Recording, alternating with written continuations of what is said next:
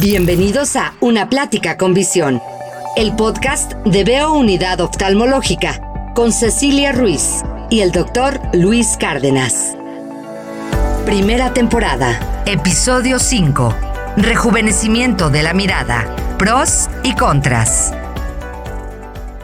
¿Qué tal? ¿Cómo están? Qué gusto estar de nuevo con ustedes en este podcast, Una Plática con Visión con el doctor Luis Cárdenas, una servidora Cecilia Ruiz.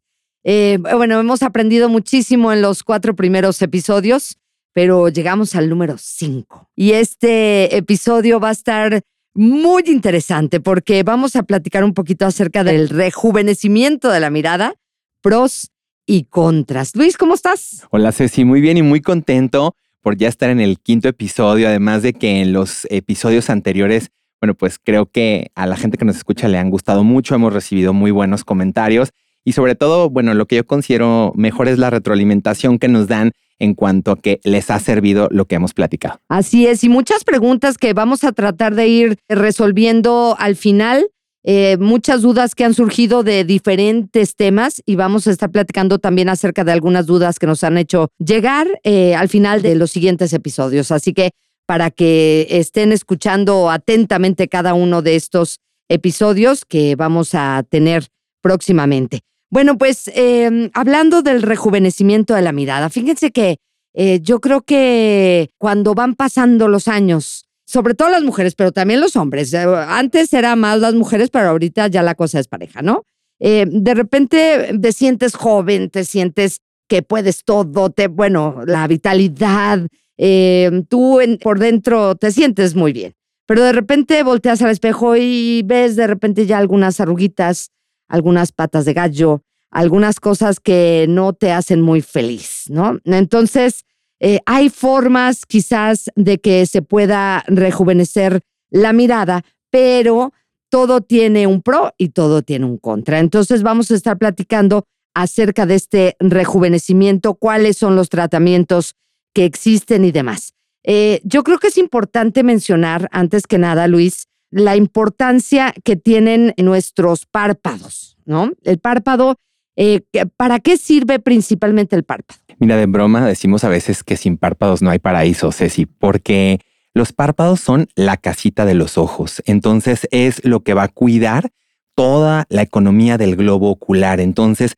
hay patologías, hay pacientes que, por ejemplo, niños que pueden nacer sin un párpado, se llama coloboma de párpado. O en algunos casos, hay gente que no puede después, por algunas otras situaciones, cerrar el párpado de manera adecuada.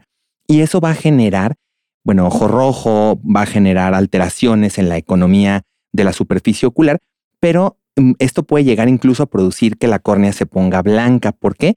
Porque cuando el párpado no cierra de manera correcta, la lágrima se evapora y eso hace que el ojo no se esté lubricando y entonces vamos a suponer que la córnea es como una gelatina. Cuando tú sacas la gelatina del refrigerador, está lubricada, está así brillosita, pero si la vuelves a meter y no la tapas, se seca y se puede perforar del centro. Así es, sí, sí es cierto. Entonces eso es lo que pasa y el párpado es importante mantenerlo sano. ¿No? Entonces, por eso vamos a platicar acerca de los pros y los contras que pueden tener eh, ciertos tratamientos para vernos más jóvenes y obviamente, como hablamos en este podcast de salud visual, pues vamos a hablar del tercio superior de la cara. ¿Cuáles serían el tipo de tratamientos que existen para, para rejuvenecer la mirada? Bueno, los dividimos generalmente en tratamientos médicos y quirúrgicos. Dentro de los médicos son las inyecciones tanto de toxina botulínica como de rellenos, generalmente de ácido hialurónico. Y los tratamientos quirúrgicos, bueno, pues son la blefaroplastía, que puede ser superior, puede ser inferior. Podemos incluso remodelar la grasa que está por ahí, que ahorita les platico cómo se hace eso. Y en ocasiones hay personas que también tienen las cejas caídas, entonces hacemos un procedimiento que se llama pexia de ceja, que es volver a subir otra vez hacia su territorio normal a la ceja. Ok, eh, nos enfocamos primero, ¿qué te parece a los médicos? ¿No? En los médicos eh, hablaste de, la toxina botulínica. ¿Cómo surge esta toxina? Fíjate que es bien curioso que la gente piensa que la toxina botulínica eh, o el famoso Botox, que es el más famoso, se desarrolló para tratar las arrugas, pero no. Quien descubrió la toxina botulínica fue un oftalmólogo especialista en estrabismo, muy famoso, por cierto, maestro de mi maestra, el doctor Alan Scott. Él quería, lo que pasa es que la toxina botulínica lo que hace es producir una parálisis muscular, entonces él quería tratar el estrabismo con la toxina. Y a partir de ese momento, pues eh, surge y empiezan un montón de usos del Botox, que no nada más son en los ojos, que ahora se utilizan pues en cuestiones neurológicas, faciales y de otro tipo. Además, una de sus grandes ventajas, creo yo, Luis, es su efecto corto, ¿no? Dura poquito, tengo entendido. Exactamente, su, su efecto dura máximo seis meses en algunas personas, cuatro, digamos cuatro a seis meses. Entonces eso es una súper ventaja porque, uno, si el resultado no te gusta, pues va a pasar a los seis meses. Y además, esto nos permite también nosotros ver cómo es, le está funcionando al paciente y ver si sigue siendo candidato a utilizar toxina. ¿Se recomienda el, uso para rejuvenecimiento? ¿Tú lo recomiendas? Sí, claro, yo sí lo recomiendo, pero siempre y cuando eh, se aplique en manos expertas y en el paciente correcto, porque hay gente que no es candidata a toxina botulínica y se pone y el resultado va a ser peor.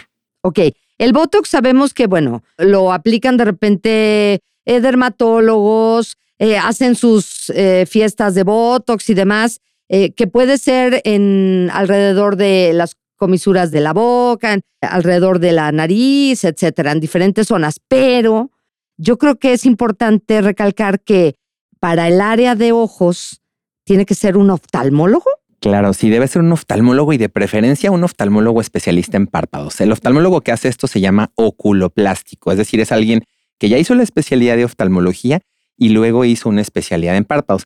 Aunque hay oftalmólogos muy capacitados que lo pueden hacer. Esto es porque nadie conoce, Ceci, la anatomía de los párpados y de los ojos como nosotros. ¿Y qué, cuáles podrían ser las complicaciones? Hablando ahora de los, de los contras, porque los pros, sí, la verdad es que se ve padrísimo. De repente dices. ¿Tú te has puesto? No, yo nunca me he puesto. No, hablas con la mujer más cobarde del universo. No, y, y, más joven también porque no lo necesitas. Oye, pero es que yo sí me he puesto y fíjate que muchas veces, ¿eh? Sí, ¿Muchas veces? Pues sí, como unas 10. ¡Órale! Desde hace como 10 años. Entonces, yo normalmente me pongo una vez y luego al año me vuelvo a poner otra vez y, y, así, pero la verdad es que sí da un efecto fregoncísimo. O sea, la verdad produce adicción. ¿Por qué? Porque te ves en las fotografías, te ves en el espejo y te ves lisito. O sea, entonces te ves como hace, como las fotos que hemos estado viendo últimamente. Ajá, sí, de hace 10 años, 20 años, 30 años. Bueno, esas sí son como de 30 años, pero hay complicaciones. Entonces sí es bueno hablar de las cosas buenas y de toda la, la parte bonita, pero también hay que hablar de qué puede suceder si no se aplica correctamente. Claro, bueno, para empezar tiene que ser en manos expertas, pero aún en que lo haga alguien capacitado puede haber complicaciones. La principal es la tosis palpebral. Esto es, tosis en medicina significa caída, eh, pero cuando le ponemos el apellido palpebral es caída del párpado. Eso puede pasar porque la toxina se difunda y entonces llegue al músculo elevador del párpado superior y produzca una parálisis del músculo que abre y cierra. Entonces el párpado se cae. Y tendrías que estar viendo así, volteando para arriba para ver hacia abajito. O sea, no, no se abre tu párpado, lo, lo tienes puede caído. Ser, puede ser una tosis completa, que eso sería muy grave porque se caería completamente. Y la otra puede ser una tosis parcial, que es lo más frecuente. Esto pasa porque, uno, ponen mucha toxina y dos, porque el paciente va y se acuesta en cuanto se la ponen. Entonces recomendamos después de haberla puesto que el paciente esté sentado ocho horas para que no se acueste y el medicamento no se difunda. Pero como platicamos, el efecto pasa en seis meses, que esperemos que no le suceda a nadie, ¿no? Oye, pero si alguien no tiene la habilidad, ¿te puede perforar el ojo con la aguja? Sí, claro, ya hemos visto. Una de las complicaciones es la perforación del globo ocular, es decir, porque no utilizan los calibres adecuados o porque no conocen bien el territorio ni la anatomía. Y es que esto si cada vez está proliferando más y ya deja tú que sea un médico el que lo ponga. O sea, ya hay gente que es, por ejemplo, cosmetóloga o que, bueno, quiero que sepan algo. Para infiltrar sustancias, es decir, para meter lo que quieran con una jeringa y una aguja, por ley solamente puede ser un médico. Entonces, toda la gente que luego se inyecta enzimas, que se inyecta mesoterapia, otro tipo de cosas, pues eso está fuera de la ley. Quien infiltre sustancias debe ser un médico o una enfermera bajo indicación médica, pero sí ha, sucedido que por calibres no adecuados perforan el ojo. Perforan el ojo, pero ¿Qué pasa si llegan a inyectar la toxina en tu ojo? Sí, si la aguja penetra hasta la cavidad vítrea o a cualquier parte del ojo, puede haber una complicación severa que el paciente termine ciego o con un daño muy importante Ah, porque la toxina dentro del ojo es tóxica. La toxina es para ponerse sobre los tejidos como, como los músculos, nada más. Ok, ¿y eso es frecuente o no? ¿Has, Visto, ¿has visto algún, algún caso? Sí, tristemente me tocó hace algún tiempo ya ver un caso, Ceci, de una inyección intraocular por toxina botulínica. Parece ser que la aguja no era la de insulina correcta, el calibre correcto, el trayecto correcto, ni el paciente correcto, y entonces eh, penetró la, la, punción dentro del ojo y una toxicidad en retina muy importante. Y causó ceguera. Una baja visual impresionante. Y bueno, esto es con respecto al Botox, pero hay algunos otros tratamientos que, que se utilizan, por ejemplo, en la cara. Yo he sabido de rellenos eh, para los surcos o las líneas de expresión. ¿Eso también se vale alrededor en las, lo que son las patas de gallo? Sí, fíjate, si son rellenos de ácido hialurónico que se utilizan para rellenar los surcos. Lo que no, lo que pasa es que la toxina botulínica produce una parálisis, es decir, que hace que no arruguemos, pero hay gente que ya ha arrugado tanto que ya el Botox no le funciona. Entonces tenemos que poner un relleno de ácido hialurónico, pero eso no es recomendable hacerlo en el área periocular. Puede funcionar para los surcos eh, abajo de la nariz, puede funcionar eh, aquí en, la línea mandibular, en otras áreas, pero en alrededor de los ojos, los oftalmólogos no la recomendamos. ¿Por qué? ¿Qué pasa con el ácido? El ácido hialurónico, hay muchísimos reportes que este compuesto puede migrar hacia el cono muscular, es decir, la parte posterior al ojo, donde está el nervio óptico y producir una oclusión de la arteria que le lleva sangre al nervio óptico o por compresión también del mismo nervio y causar ceguera. Esto es en cuanto a los tratamientos médicos, pero platicamos al principio de este episodio acerca de los tratamientos quirúrgicos. Me platicabas de la blefaroplastía.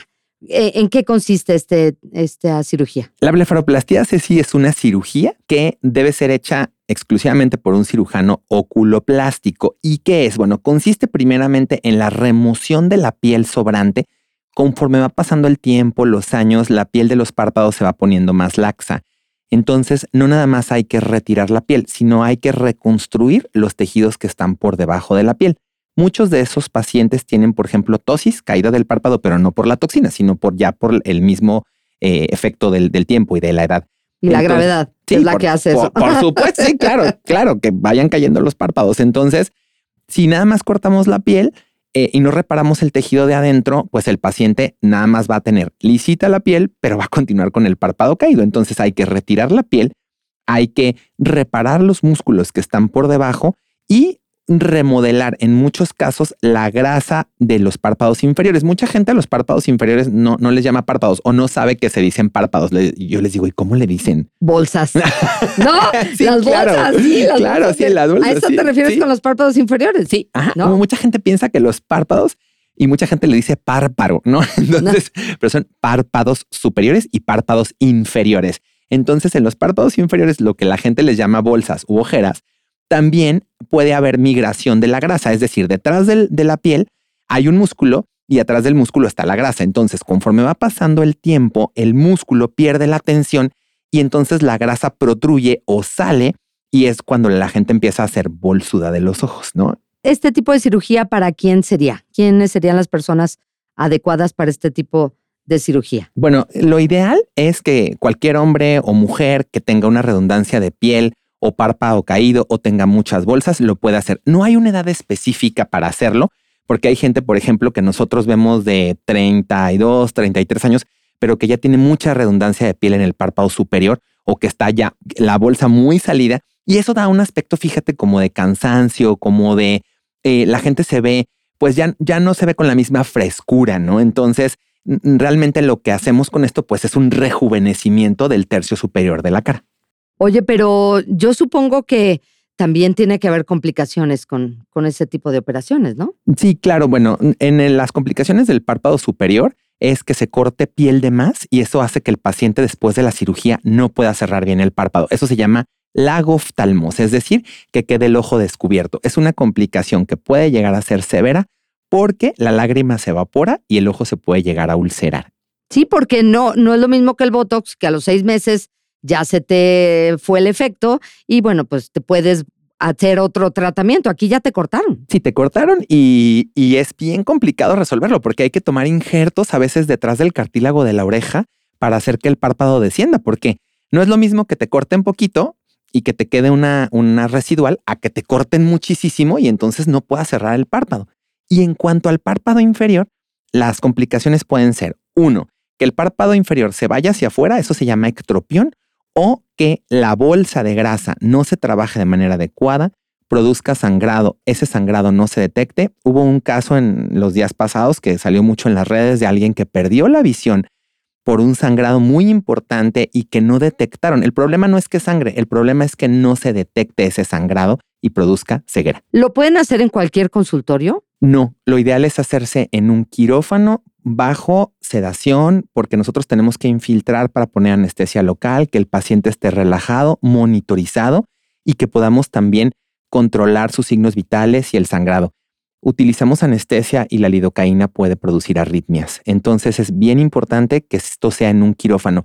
Mucha gente lo hace en los consultorios y no es lo mismo que, ah, es que yo lo he hecho muchas veces y nunca ha pasado nada. Puede pasar que el paciente incluso caiga en paro por una reacción alérgica a la anestesia. A la anestesia. Siempre que haya anestesia, tiene que haber un mayor seguimiento, ¿no? Totalmente. Y además tener un anestesiólogo al lado que esté cuidando al paciente. El paciente lo merece. Y yo siempre digo, trata a tus pacientes como si fueran tus padres o tus hijos. Entonces, hay que darles lo mejor que esté disponible y no hay que negarles un quirófano y un anestesiólogo para que los cuide. Entonces, sabemos que podemos rejuvenecer la mirada de diferentes formas, de forma médica, de forma quirúrgica, pero siempre poniéndose en manos expertas. Eso es lo importante, en las manos adecuadas con todos los eh, protocolos que deben seguir para que este tipo de rejuvenecimiento sea óptimo eh, quedes muy guapa y muy guapo y realmente te den ganas de seguir eh, poniéndote Botox 10 años después.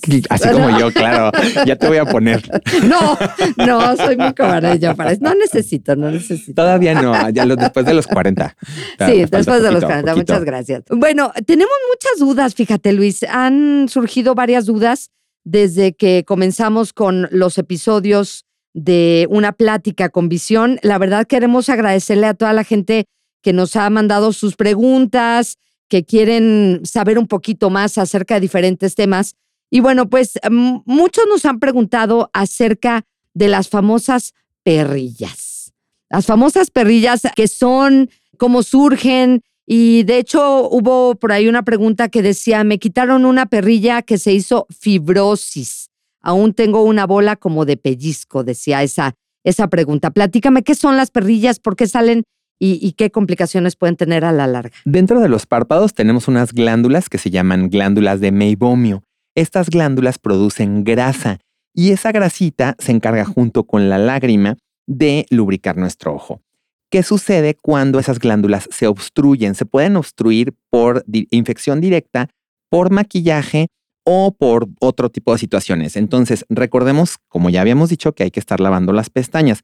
Esto favorece. Gran tema, ¿eh? Porque eh, también preguntaron cómo se lavan las pestañas, pero ahorita seguimos con eso. Y entonces, cuando no se lavan las pestañas, eh, pues se va acumulando la grasita y además eh, los niños a veces se tallan los ojos con las manos sucias o la gente también es muy común el frota de los ojos. A veces nos tallamos sin darnos cuenta y entonces esa glándula se obstruye. Es como un saquito y entonces las bacterias se empiezan a colonizar, empiezan a crecer y eso se empieza a generar adentro de esa bolsita pus. Entonces la glándula empieza a crecer.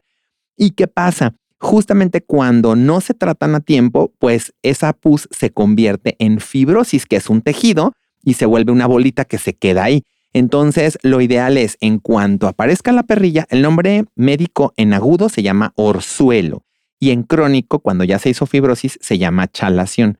Entonces, cuando es orzuelo, cuando está en agudo, cuando duele, cuando está rojo, hay que tratarlo inmediatamente para que no pasemos a la segunda fase, que es una chalación, y que esa sí se tiene que drenar ya quirúrgicamente. Y la mejor manera es ir al oftalmólogo que te revise y que te dé el medicamento adecuado y no la alguien más, la vecina que te dijo, pues yo cuando era chiquita me ponían bla, bla, bla, ¿no?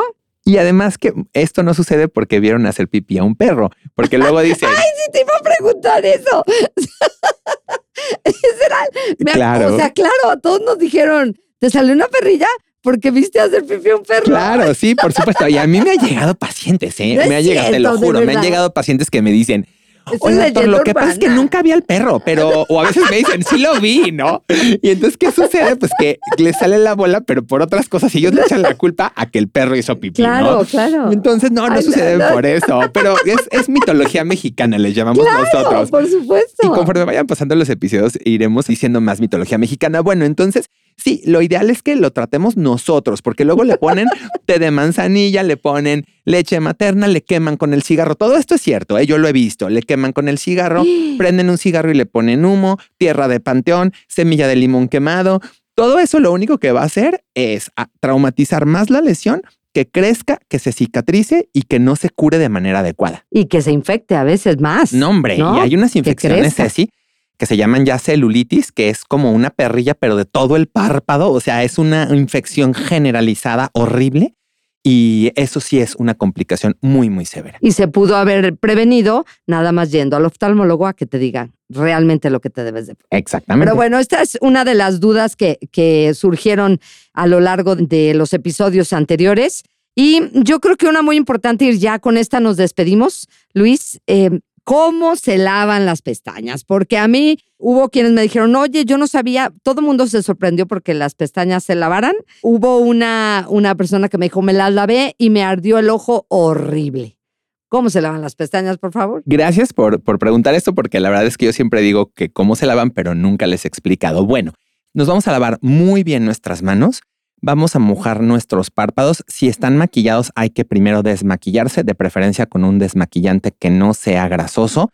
Y una vez que se desmaquillaron, los hombres, digo, hay quien habrá usa maquillaje y quien no, pero bueno, una vez que se haya retirado por completo el maquillaje, lavar muy bien las manos, mojar las pestañas y luego con shampoo para bebé de la marca que quieran, pero que diga no lágrimas, ¿de acuerdo? Es muy importante que diga no lágrimas. Hay muchas marcas comerciales muy buenas. Hacemos mucha espumita y el shampoo de bebé no hace tanta espuma, pero bueno, tratamos de hacer eh, lo más de espuma que, que se pueda y con los párpados cerrados vamos a tallar las pestañas como si las despeináramos. Antes de volverlas a abrir, porque si no se van a meter, el shampoo se va a meter a los ojos, así como cuando te lavas la cara, no te lavas la cara con los ojos abiertos, No. o sí, no, ¿verdad? No, no, no. Entonces vuelves a tomar agua otra vez de, de la llave y enjuagas completamente antes de volver a abrir los ojos. Y es una sensación increíble. De hecho, la gente que lo hace bien ya lo tiene como hábito y nunca lo deja de hacer. Todos los días. Todos los días y de preferencia en la noche después de que se hayan desmaquillado. Perfecto. Bueno, pues, ¿qué te parece si seguimos platicando en el siguiente episodio? Porque vienen cosas muy interesantes. Mil gracias, Ceci, y nos vemos en la próxima. Escuchaste Una Plática con Visión, el podcast de Veo Unidad Oftalmológica, con Cecilia Ruiz y el doctor Luis Cárdenas. Para mayor información, consulta www.veosaludvisual.com o llama al 33 36 42 43 33.